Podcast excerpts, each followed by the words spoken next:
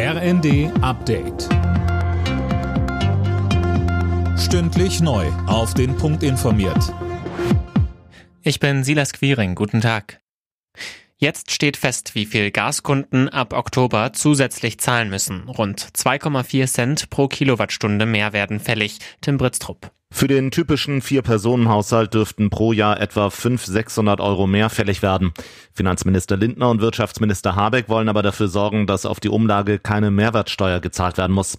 Auch sonst gibt es noch ein paar Fragezeichen, beispielsweise bei der Frage, was mit Festpreiskunden ist. Ziel des Ganzen ist es, Gasversorger vor der Pleite und damit auch wieder Kunden vor Lieferausfällen zu schützen. Menschen ab 60 Jahren sollen sich in Deutschland bald den vierten Peaks gegen Corona holen. Das steht laut Bild-Zeitung in dem Entwurf für eine neue Impfempfehlung. Demnach soll auch niemand warten, bis angepasste Impfstoffe gegen die Omikron-Variante kommen. Nach wie vor ist unklar, was das enorme Fischsterben in der Oder verursacht hat. Brandenburgs Ministerpräsident Wojtke hat den deutsch-polnischen Grenzfluss heute besucht und sich bei den Helfern bedankt, die Unmengen an toten Fischen aus dem Wasser geholt haben.